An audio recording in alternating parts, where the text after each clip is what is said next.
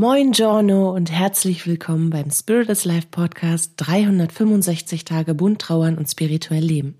Hier bekommst du täglich hilfreiche Impulse für deine Trauerreise und eine Menge Wunder auf deinem Weg. Bist du dabei?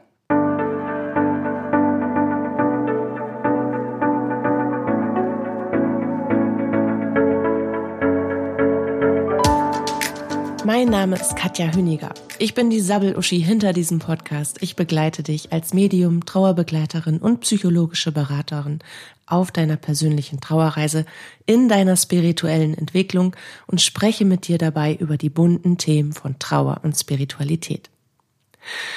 Hast du dir schon einmal versucht, dein Leben als Baum vorzustellen? Mit einem festen Stamm deiner ersten Jahre, in die du ins Leben gewachsen bist, bis du deine eigenen Entscheidungen getroffen hast, aus denen die Äste deiner Erfahrungen wuchsen? Ich habe mir mal, ich wollte gerade sagen, ich habe mir mal diesen Spaß erlaubt, das zu machen, aber das ist echt pietätlos, was ich da gerade sagen wollte. Bah, Katja. Okay, ich fange nochmal anders an. Wir streichen das, ja? Miep, Reset. Also, du hast das gerade nicht gehört. Ich war nie da. Okay? Okay, also wir fangen nochmal von vorne an. Hast du dir das schon mal vorgestellt und so weiter und so weiter? Genau hier steigen wir wieder ein. Ich habe diese kreative, diese Erinnerungsbaumübung, die so sinnbildlich und anschaulich ist, entwickelt, als mir die geistige Welt in einem Channeling gezeigt hat, dass jede Entscheidung, die wir treffen, uns unweigerlich zu einem weiteren Abzweig in unserem Leben führt. Jede Entscheidung. Jede Entscheidung bringt unweigerlich eine absolute und monumentale Veränderung mit sich. Und zwar sofort. Egal wo wir sind und lass sie noch so klein sein, es ist eine Veränderung. Einfach weil wir eine Entscheidung getroffen haben.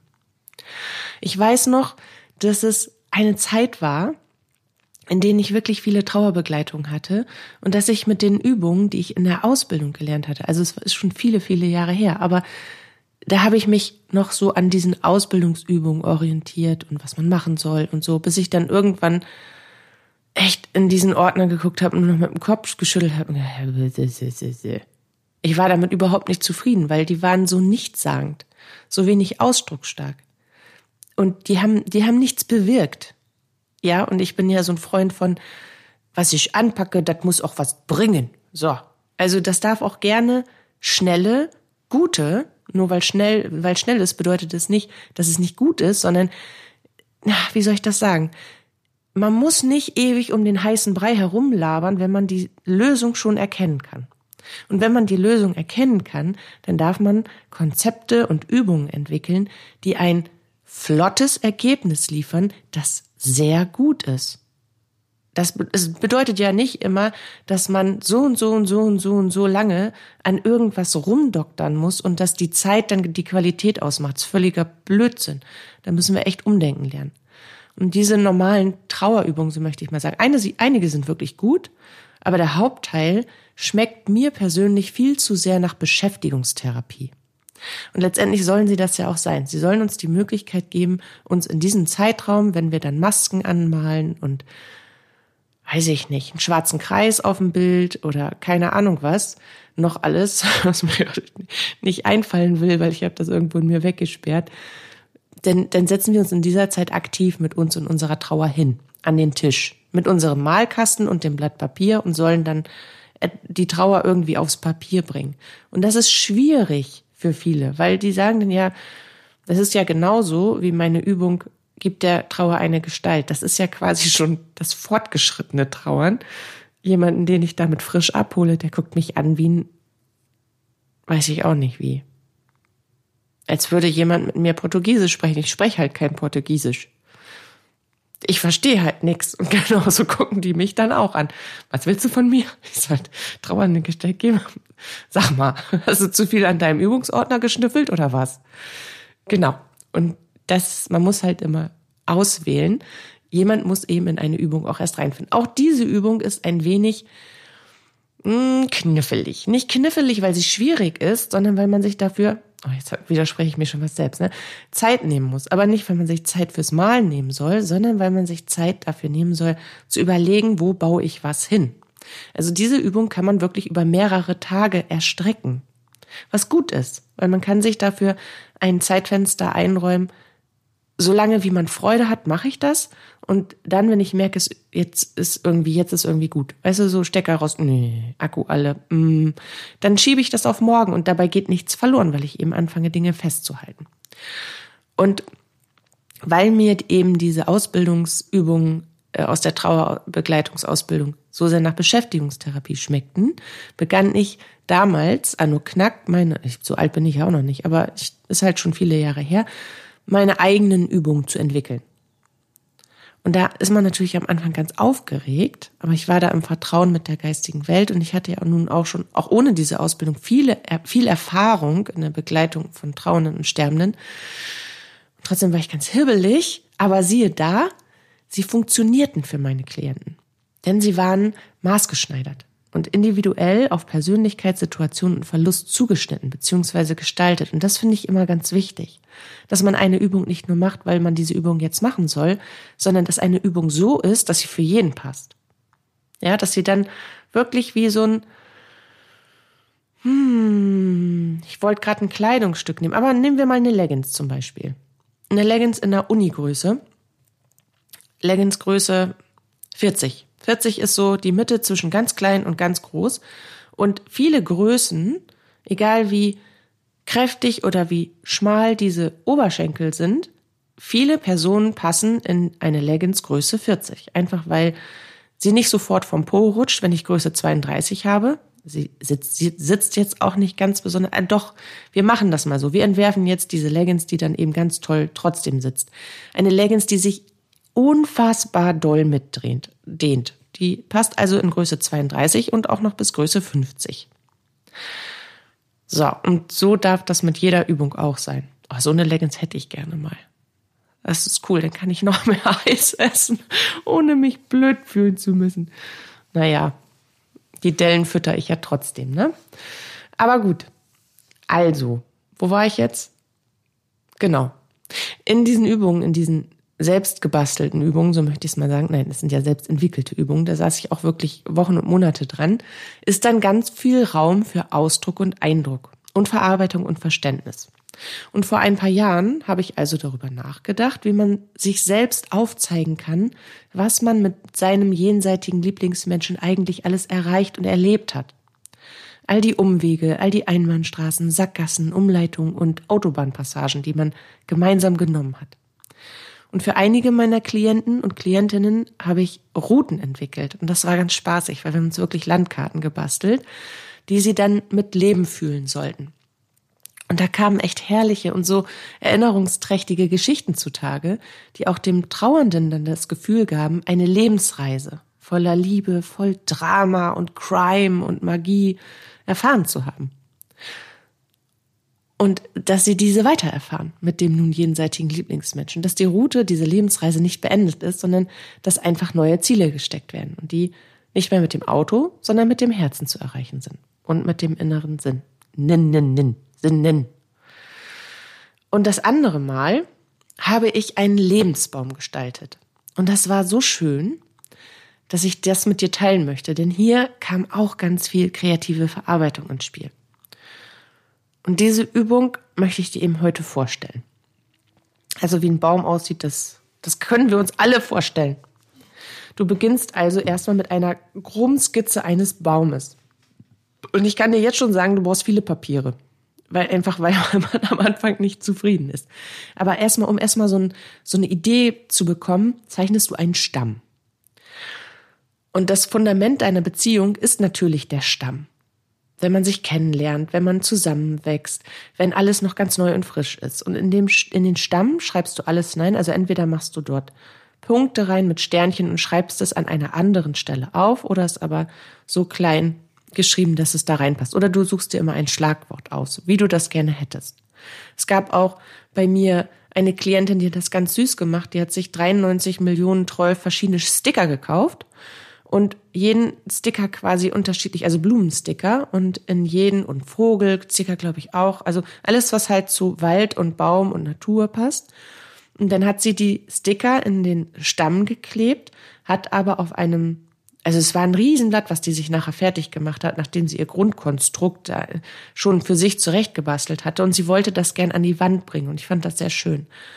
Und dann hatte sie sich so ein, so ein Plakat, wie wenn wir in der, in der, in der Schule ein Referat machen mussten. Erinnert ihr euch noch? Diese riesen Pappdinger, die wir dann da mit einem hochroten Kopf irgendwo an die Wand gebracht haben, um uns dann um Kopf und Kragen zu reden. So ein Teil hat sie genommen. Genau, und da hat sie nämlich jeden Sticker quasi da reingebracht, aber jeden Sticker, wie bei einer, wie bei so einem Informationsschild, wenn du weißt, ah, dieser Punkt bedeutet das und das, das hat sie dann quasi da drunter geschrieben. Das war auch sehr schön. Also immer so, wie man das für sich selber gerne hätte. Da kann man voll kreativ sein. Also in den Stamm schreibst du alles hinein, was, was euch hat zusammenwachsen lassen. Was diese Beziehung überhaupt erst möglich gemacht hat all das Frische, all das Neue, all das Aufregende, bis zu dem Zeitpunkt, an dem eure Beziehung, eure Freundschaft oder eure Mama-Papa-Kind-Ebene wirklich erwachsen und gefestigt war. Also bis zu dem Zeitpunkt, wo ihr selbst Entscheidungen mitgetroffen habt, ja? Und dann beginnst du, große Ereignisse und Eckpfeiler als kräftige Stämme aus dem Stamm, aus diesem Baumstamm heraus, also kräftige Äste, diese Äste, die eben ja, die dicken halt. Die, die dicken Äste halt. Die lässt du herauswachsen aus dem fetten Baumstamm. Diese dicken Äste, das waren die prägenden, die wunderschönen, aber auch die schmerzhaftesten und dramatischsten, die bedeutsamsten und die erinnerungsträchtigsten, die, die krassesten Entscheidungen und Ergebnisse eurer gemeinsamen Erfahrung. Das bringst du dort hinein. Diese Lebensgeschichten bilden quasi das Grundgerüst. Die dicken Äste, aus denen sich kleine Verzweigungen bilden, die einen ganzen Baum formen. Das ist das Besonderste sozusagen. Das, was dir sofort einfällt. Das ja, habe ich ja gerade schon, brauche ja nicht wiederholen. Du weißt, was ich meine, ne? Schätzelein. Und wenn du das hast, dann beginnst du mit den kleinen Verzweigungen und Ästen. Was ist aus den jeweiligen wichtigsten Erfahrungen und Entscheidungen, die ihr gemeinsam getroffen habt, also diesen dicken Stämmen, gewachsen? Was ist daraus resultiert? Was für Anekdoten gibt es hier zu erzählen? Wo sind Reisen unternommen, Fehlentscheidungen getroffen worden? Wo fand eine Geburt, eine Trennung, ein lustiges Erlebnis oder auch eine Enttäuschung statt?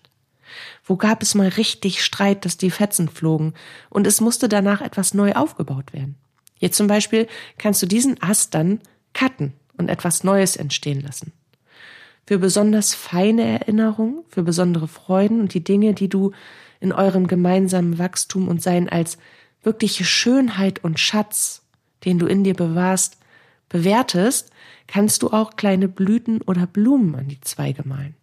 Und vor allem lass es bunt werden. Jeder dicke Stamm, also jeder dicke Ast, bekommt thematisch eine Farbe. Die Entscheidungen und Lebenswege, die sich aus einer bestimmten Grundsituation entwickelt haben, bekommen die gleichen Farben. Die Pleiten, Pechs und Pannen, die bekommen eine Farbe. Die witzigen Wendungen, die fröhlichen und liebevollen Momente, also all das, worüber man auch lachen kann, die bekommen eine Farbe. Die Reisen und so ganz besondere Anekdoten von Erlebnissen, die bekommen thematisch genauso eine Farbe. Ebenso wie Hochzeiten, Geburten, besondere Anlässe, bekommen auch eine Farbe. Und natürlich auch Dramas, Traurigkeiten und Schicksalsschläge. Glieder euer Leben in Themen und Farben und Ereignisse auf. Das kannst du dir tabellarisch vorher zusammenfassen. Alles bekommt eine eigene Farbe, denn jede eurer Erfahrungen und Entscheidungen hat seine ganz eigene Bedeutung. Und dann legst du los, dann zeichnest du erst einmal als vorherige Skizze sozusagen euren Lebensbaum. Und ich bin super gespannt, wie dein Baum aussehen wird. Ich habe nämlich, es fiel mir gerade ein, ein Klient, der ist Tischler. Und der hat einen Baum, mit dem habe ich das auch gemacht. Der hat alle auf einmal verloren. Ich will da gar nicht näher drauf eingehen. Wenn du mir zuhörst gerade, fühl dich ganz fest geknuddelt.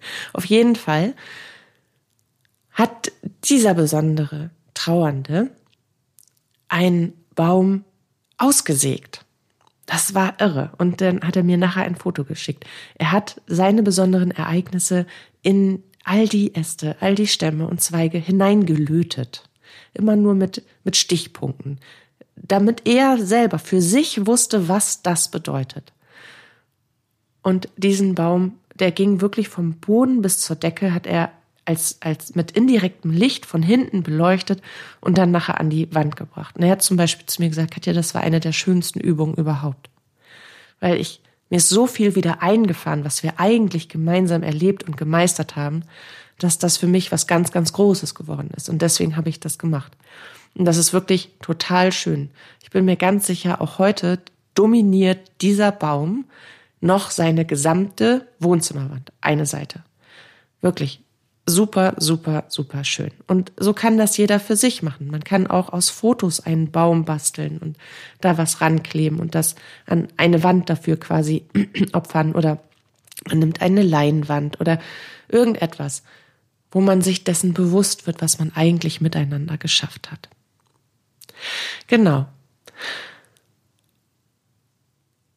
Zerbrich dir bitte nicht den Kopf darüber, es ist ein Projekt. Fang erst einmal an und lass das Ganze auf dich wirken. Das Schöne an einem Baum ist, dass du immer noch dazu zeichnen und malen und schreiben und wachsen lassen kannst. Auch in der Natur beobachten wir das ja ganz häufig. Aus einem gefällten Stamm wächst plötzlich doch noch ein gesunder Trieb, mit dem wir nie gerechnet hätten. Und aus Rissen im Asphalt kämpfen sich Pusteblumen durch. Das Leben lässt sich eben nicht begrenzen. Also lass dich treiben und euren Lebensbaum entstehen. Man kann die gleiche Übung übrigens auch als Erkenntnis- und Entwicklungsbaum gestalten.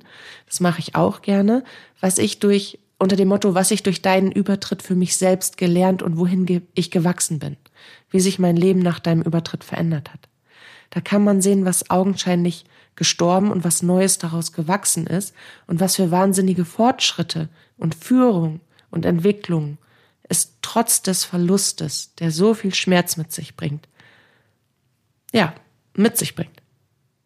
Das ist schon enorm, wenn man das dann auch mal bildlich und visuell vor Augen hat, weil man das gar nicht so wahrnimmt, was da alles passiert.